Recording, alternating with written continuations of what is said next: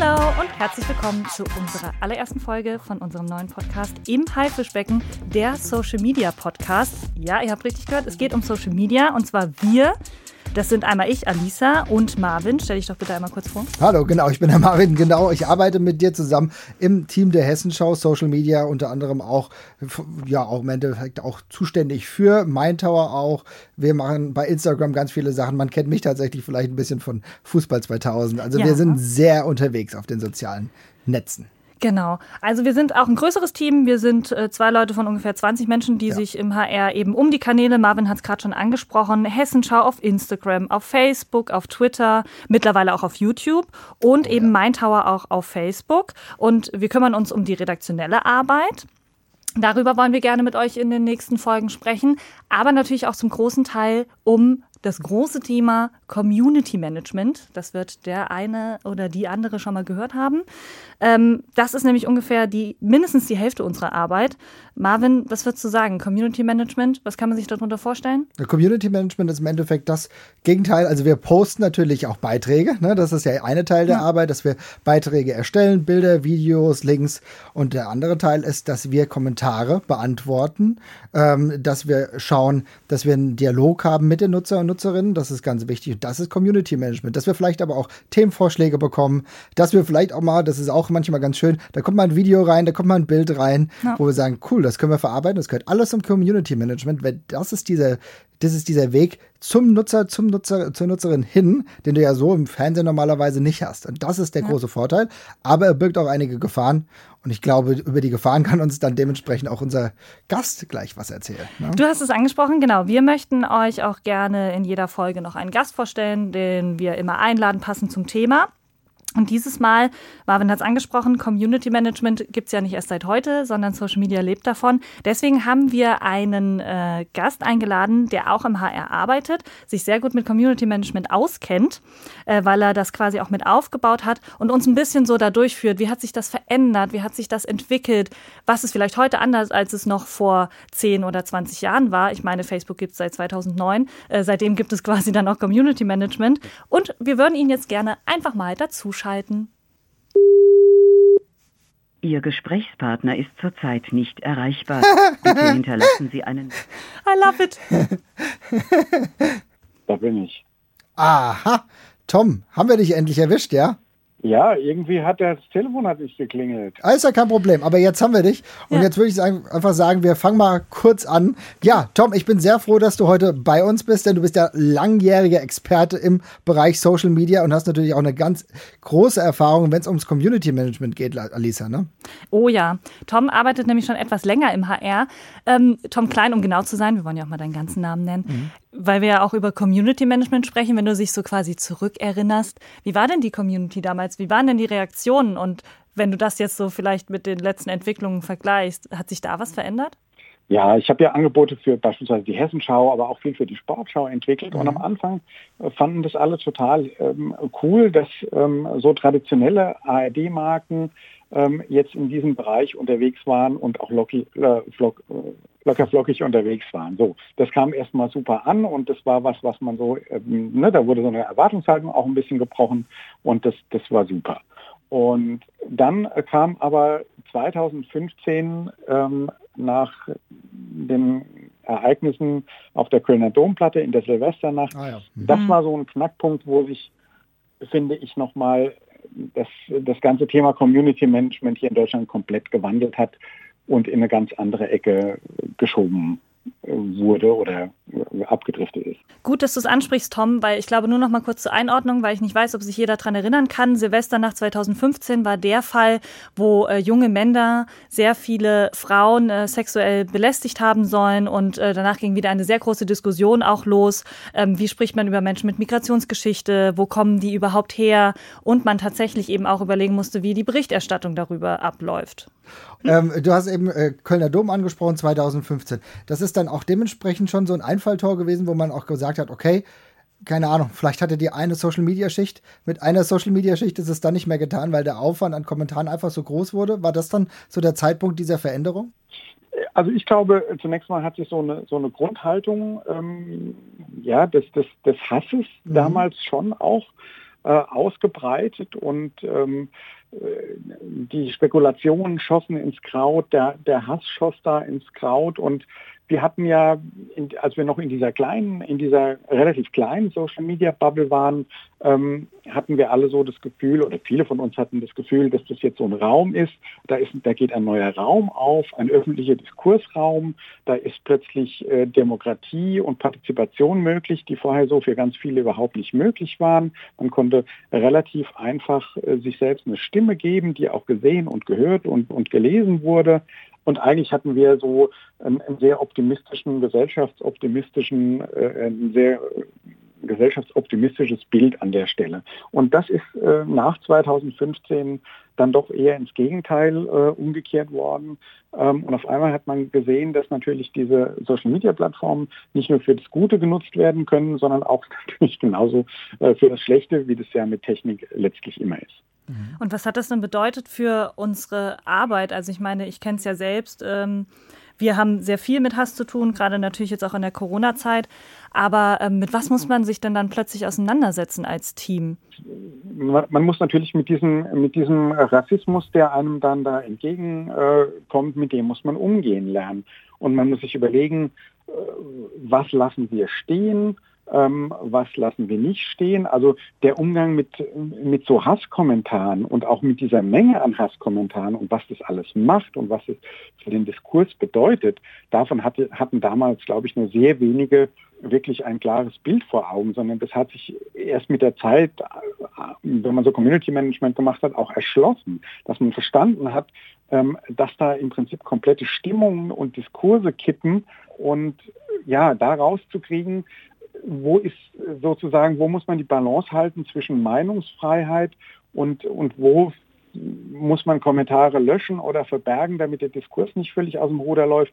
Also das muss, musste man schon auch erstmal lernen. Das ist ganz wichtig, denn du sagst gerade, das musste man lernen. Für mich bedeutet das im Endeffekt? Ich bin ja ein bisschen später dazu gekommen, wir haben uns ja dann auch da kennengelernt, aber während du dann schon äh, ein erfahrener Hase warst und natürlich auch die Informationen dann auch schon hattest, musste ich beispielsweise auch erst lernen, und ich glaube, das ist auch zu eurem Job dazu gehört, ähm, Desinformationen zu entkrypten, auch äh, festzustellen, äh, wie gehe ich denn überhaupt mit äh, Fehlinformationen, mit gezielten Falschinformationen um. Ich glaube, das war für dich oder für, für die Leute, die mit dir zusammengearbeitet haben, wahrscheinlich auch erstmal ein Lernprozess, oder? Ja, das war Trial and Error. Die, es gab ja keine niemand von uns hat irgendwie eine Ausbildung gemacht oder hatte Anleiter, mhm. sondern das war alles, wir haben alle durch Learning by Doing gelernt, wie das funktioniert, ja, indem man das täglich gemacht hat, aktiv gemacht hat und so hat man jeden Tag ein bisschen was dazugelernt. Aber es gab ja keine standardisierten Verfahren dafür, zu sagen, wir wir ähm, erkennen und die Banken Fake News jetzt an der Stelle, also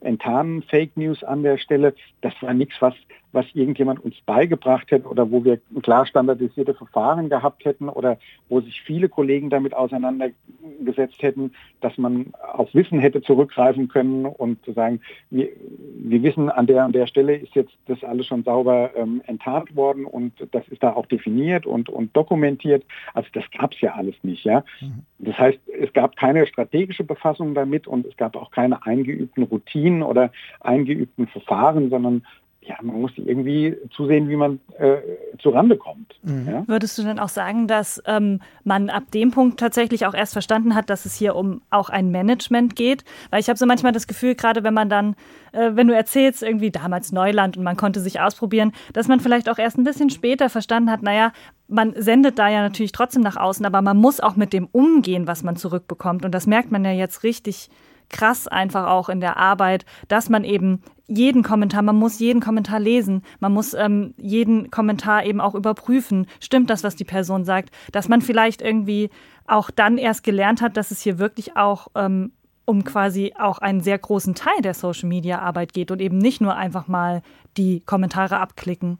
Ja, das musste man lernen und natürlich war das auch lästig und anstrengend und ja, im Zweifel würde ich mal sagen, hat man versucht, das auch irgendwie so weit weg zu, wie es irgendwie ging und ähm, also das war alles viel schwieriger, ja. Und das ist aber, wie gesagt, erst so peu à peu ist es so reingesickert, auch, auch bei uns, die wir uns schon lange und viel damit beschäftigt haben. Das musste man da erst lernen. Das war ein Prozess. Aber ich glaube, dieser Prozess, äh, du sagst ja, der ist ja wahrscheinlich auch noch gar nicht abgeschlossen. Ich denke gerade, äh, Social Media ist ja etwas, was sehr äh, fluktuiert, wo es auf jeden Fall sehr viele unterschiedliche Wandlungen gibt, allein von Algorithmen über ähm, neuen Community Management auf Verhalten. Wir haben irgendwann die Facebook-Gruppen kennengelernt, wo dann uns äh, deutlich wurde, auch unter die anderen Seiten, ähm, dass teilweise auch gezielte Attacken auch auf uns gefahren wurden, nur um einen Diskurs zu derailen. Mhm. Derailen heißt im Endeffekt, ähm, auch ein wegzuleiten von dem eigentlichen Fokus des Kerns. Und das äh, ist natürlich immer etwas, wo wir auch immer weiter lernen müssen. Und deswegen machen wir übrigens auch diesen Podcast, wo es dann auch manchmal darum geht, oft zu zeigen, dass wir vielleicht eigene Fehler irgendwie mal ganz offen mal aufdröseln, weil auch wir machen nicht alles perfekt. Und ich glaube, das haben wir, Tom, auch in der Zeit, in der wir gearbeitet haben, immer wieder festgestellt. Ne? Ja, haben wir festgestellt. Wobei ich, ich finde es besonders schwierig, immer zu gucken, also das äh, zu verstehen, welches Ziel haben Kommentare. Mhm. Du hast es gerade schon gesagt, es gibt, gibt natürlich so gelenkte Empörungswellen, ähm, die, die strategisch gesteuert werden, ähm, wo irgendwelche Bots sich in die äh, Diskussion mit einschalten und immer wieder ähnliche Inhalte in dieselbe Richtung reinposten ähm, oder auch irgendwie menschliche äh, Gruppen äh, dann in solche Diskussionen reingehen und versuchen, die argumentativ in eine, in eine Richtung zu drücken. Aber es gibt natürlich ganz viele Menschen, die einfach nur ähm, das Bedürfnis haben, sich dort irgendwie zu artikulieren und die auch oft gar nicht groß darüber nachdenken, was jetzt ein Kommentar von ihnen A, in diesem Diskurs anrichtet, aber möglicherweise auch wieder von den Community Managerinnen gelesen wird.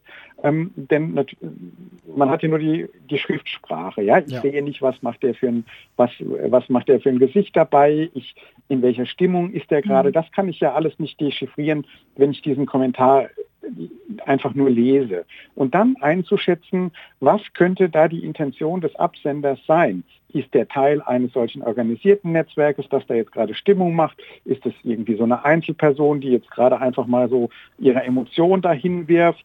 Hat sich da jemand Gedanken gemacht und will da jetzt eine Argumentation aufmachen, die auch richtig gut begründet und durchargumentiert ist?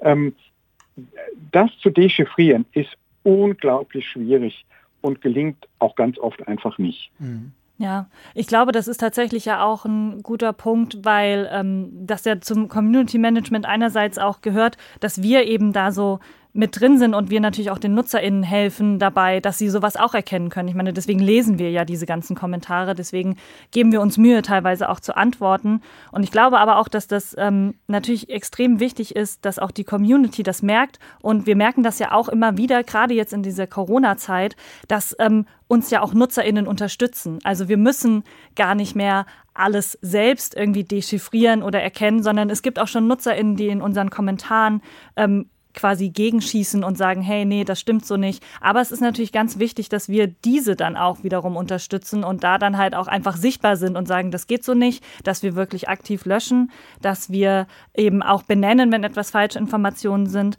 Würdest du sagen, Tom, wie würdest du denn unseren Ansatz eben beschreiben, den wir als Community Management fahren? Naja, ich glaube schon, dass wir also sehr viel Einordnung leisten mhm. sollten und müssen weil ich glaube, dass ganz viele natürlich äh, nicht so tief in Themen drinstecken wie wir und äh, wie gesagt auch oft gar nicht so sich ihrer eigenen Kommunikation bewusst sind, dass die wissen, was das anrichten kann, wenn die bestimmte ähm, Kommentare unter Postings verfassen. Äh, ja, also klassisches Beispiel, ich bin schon wahnsinnig genervt, wenn einfach jemand nur so ein Kotz-Smiley in so einen Kommentar reinpostet, weil ich halt der Meinung bin, ja. also das, ja, das, das nervt mich schon physisch an.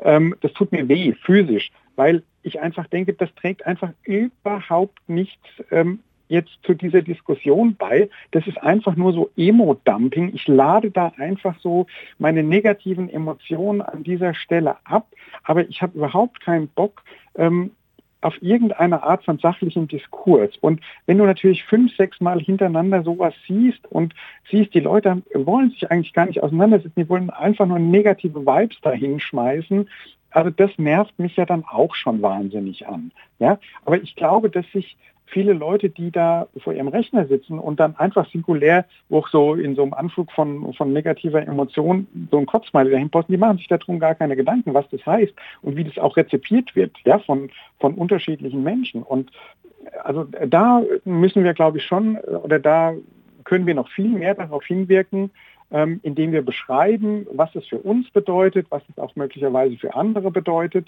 Ich glaube, da hm, haben wir noch deutlich Entwicklungspotenzial.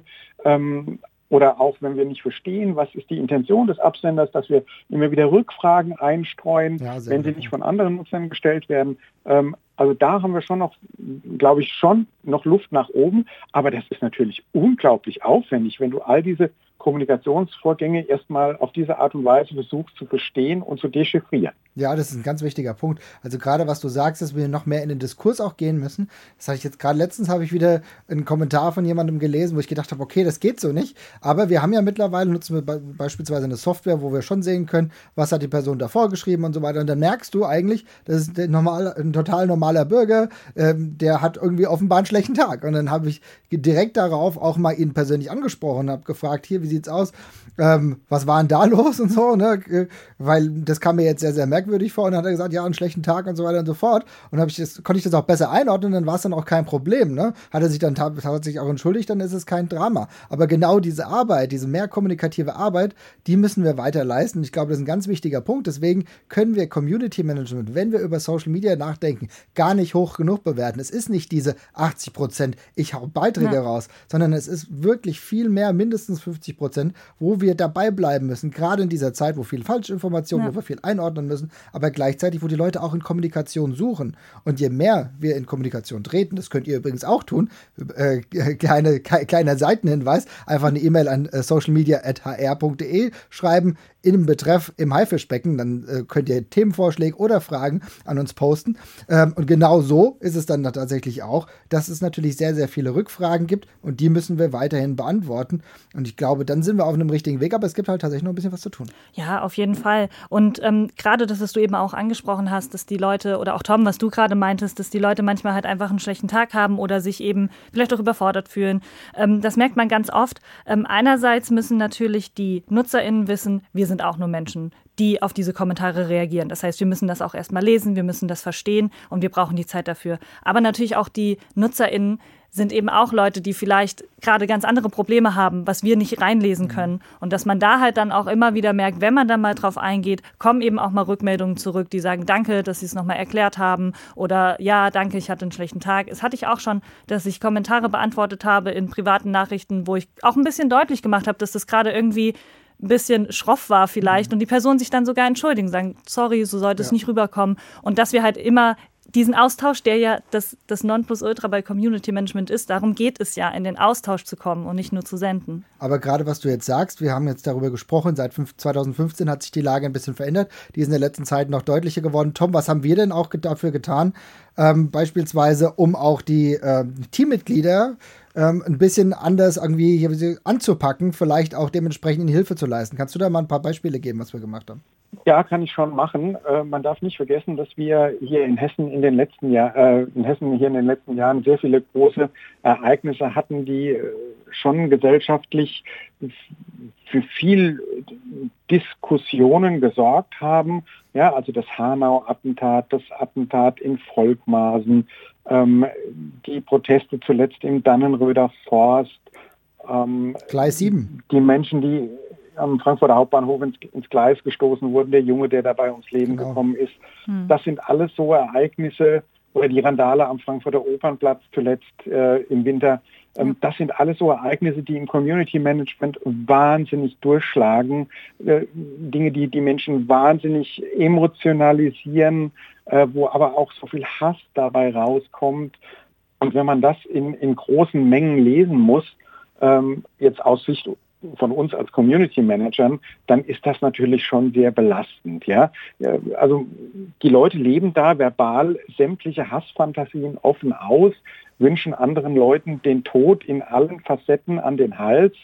Ähm, egal wer das ist, ob das ähm, Aktivisten, die sich an Autobahnbrücken abseilen, wenn dann so Kommentare kommen wie schneidet sie doch einfach ab und lasst sie auf der Straße ausklatschen, damit Autos drüber fahren können, so Sachen, ja. Das, das gibt es ja zuhauf mhm. und in, in großer Menge und das ist ja extrem belastend für die Leute, die die Kommentare lesen, für die Community ManagerInnen, die die Kommentare lesen. Und ähm, das hat mit Corona auch natürlich nochmal deutlich zugenommen, mit dieser ganzen Unsicherheit, die mhm. herrscht. Ähm, ähm, ja, da werden die Ansprüche an die Community Managerin immer größer und diese Last muss man denen irgendwie ein Stück weit auch abnehmen. Und ja. wir haben jetzt angefangen mit einer Psychologin zusammenzuarbeiten, die uns erstmal erklärt hat, was passiert denn da bei den Leuten, die da diesen ganzen Hass zum Ausdruck bringen, warum machen die das überhaupt, was passiert psychologisch bei denen, welche Motivation haben diese Leute, das zu machen, mit welchen Leuten können wir überhaupt noch ins Gespräch kommen?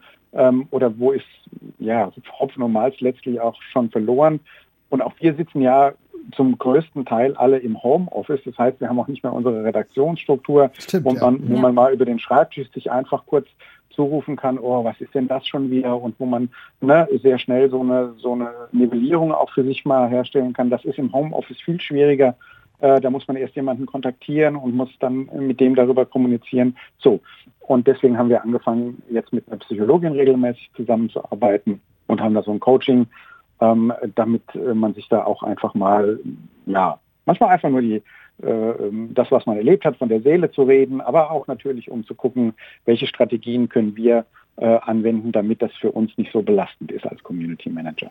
Ja, ich finde auch gerade ähm, diesen Punkt ist mit dem Belasten und auch vielleicht gerade mal drüber sprechen, ähm, ist ganz wichtig. Wir waren ja beide auch schon Marvin und ich in diesen Seminaren und haben uns das auch angehört. Und ich glaube, dass ähm, das auch nochmal zeigt, wie groß eben dieser Stellenwert dieses Community Managements ist. Und ich kann mich an einen guten Tipp erinnern, der eben auch nicht nur für unsere Seite, die täglich damit arbeiten müssen, sondern auch für die Leute, die das einfach nur täglich also konsumieren. Vielleicht auch einfach gerade hier zuhören. Ja, gerade hier zuhören. Ja. Tatsächlich das Spannendste fand ich, äh, was ich auf jeden Fall mitgenommen habe, ist dieses, ähm, diesen Ausgleich finden. Das hört sich immer so, so mhm. schroff an und so, ja, okay, Ausgleich finden finden. Aber ähm, man muss ja auch immer mal wieder festhalten, der ganze Hass, der im Internet auftaucht, die ganzen negativen Dinge, sind meistens eigentlich nur ein kleinerer Teil. Die Leute, die das sehen, ähm, empfinden eigentlich gar nicht so viel Hass oder es posten halt häufig nur die Leute, die eben was Negatives posten wollen.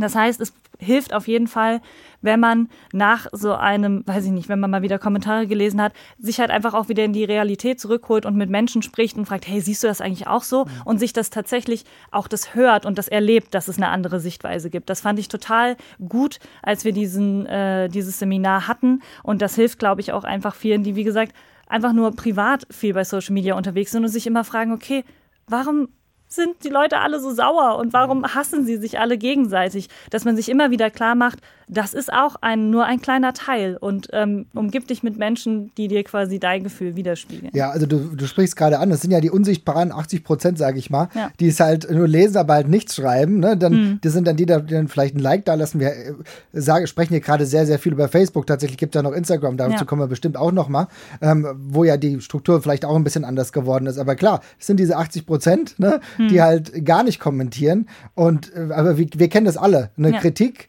an uns oder eine Kritik an irgendjemanden wiegt viel schwieriger, eine negative, als zehn positive Meinungen. So, ja. ne? Und genau darüber machen wir uns natürlich die Gedanken. Aber was du gesagt hast, und ein anderer guter äh, Tipp, den können, kann ich auch an euch immer weitergeben, wenn man mal sich in Diskussionen verstrickt und man merkt, okay, man gerät an jemanden, wo ein Diskurs auch nicht weitergeht, ne? zwei, dreimal doch mal diskutieren, doch mal sprechen, Argumente austauschen. Wenn das Gegenüber kein Interesse daran hat und, merk, und du merkst, du hast so eine Resistenz dort, dann muss man es dann auch einfach lassen. Ja, ja. Ich kenn, wir kennen das auch. Äh, wir versuchen auch den Diskurs zu suchen, aber wenn wir merken, okay, wir stoßen an Grenzen, dann müssen wir es auch bewenden lassen. Und dann hat jeder seine Meinung, geht auseinander und dann ist der Käse dann auch gegessen. Wir, es geht nicht um Überzeugung, es geht um Meinungsaustausch. Ja. Und ich hoffe, dass wir dann doch alle ganz gut zusammenkommen. Ich denke doch, auf jeden Fall. Vielen Dank, also Tom. Aus, aus Sicht, äh, mein letzter Satz, aus Sicht äh, der Community ManagerInnen wäre es schon schön, wenn die, die sich nie in diese Diskussion einmischen und die immer nur lesen, wenn die einfach mal eine kurze positive Zeile zwischendrin äh, reinschreiben. Ja. Das wäre für uns beispielsweise auch eine total schöne und entlastende Geschichte. Und wenn der eine oder andere oder die eine oder andere sich jetzt dadurch ermutigt fühlen könnte, dann wäre das doch richtig schön eigentlich. Das ist doch ein wunderbar abschließendes Wort. Ja. Ich gebe es nochmal weiter an dich, Alisa. Genau, aber Tom, das, was du gerade gesagt hast, ist tatsächlich, ähm, wir können nur ermutigen, dass ähm, wir kriegen das immer mehr tatsächlich. Bei Corona mhm. haben wir jetzt auch häufig, dass die Leute sich bedanken über unsere Berichterstattung. Ähm, Wir wollen natürlich auch weiterhin die Rückmeldung haben, äh, wo wir uns noch verbessern können. Auch aber Themenvorschläge. Themenvorschläge ist immer noch ein ganz, ganz wichtiger ja. Punkt im Community Management, was, wo wir jetzt gar nicht so viel drüber gesprochen haben. Aber es gibt immer Punkte, wo wir sagen, Hm. wo ist die Berichterstattung? Ne? Und äh, habt Ja. ihr das jetzt schon gesehen? Wo wir das täglich aufnehmen. Ne? Genau. Also das ist halt gerade in der Corona-Zeit, ne? Ja. keine Ahnung, Rückstände beispielsweise von Impfstoff. Ne? Also Hm. was du regional dann hörst und sagst, okay, cool, dann gehen wir weiter äh, an Reporter, Reporterin und dann wird darüber recherchiert und dann wird daraus ein Bericht gemacht. Auch das ist das Community Management, was uns so gut tut, aber ich wollte dich gar nicht unterbrechen. Alles gut. Themenvorschläge ist tatsächlich ein guter Punkt. Wir sind nämlich leider jetzt schon am Ende unserer ersten Folge. Es war bestimmt ein bisschen viel und es gibt bestimmt auch ein paar Sachen, wo ihr nochmal Nachfragen habt oder vielleicht auch sagt, könnt ihr das bitte nochmal genauer erklären. Deswegen machen wir die wunderschöne Oldschool-Variante. Ihr könnt Fax? Nein, keine, keine Angst. Nein, bitte kein Fax. Bitte kein Fax. Nein, ihr könnt uns eine E-Mail schreiben. Und zwar an die E-Mail-Adresse socialmedia.hr.de. Schreibt einfach im Betreff im Haifischbecken der Social Media Podcast. Dann wissen wir sofort, dass es an uns geht. Und äh, unsere KollegInnen können sehr entspannt weiterarbeiten im Community Management oder im Posting. Genau, meldet euch gerne. Ähm, wir freuen uns, wenn ihr uns eine kurze Rückmeldung gebt und sagen eigentlich schon Tschüss und danke an Tom. Auf jeden Fall danke an Tom. Vielen Dank, dass du dabei warst, mein Lieber. Sehr gerne. Und äh, wie gesagt, natürlich könnt ihr uns auch auf iTunes bewerten. Ja, positive Bewertung. iTunes, Spotify, dies, das, Ananas. Und dann hören wir uns ganz bald wieder. Bye, bye. Tschüssi.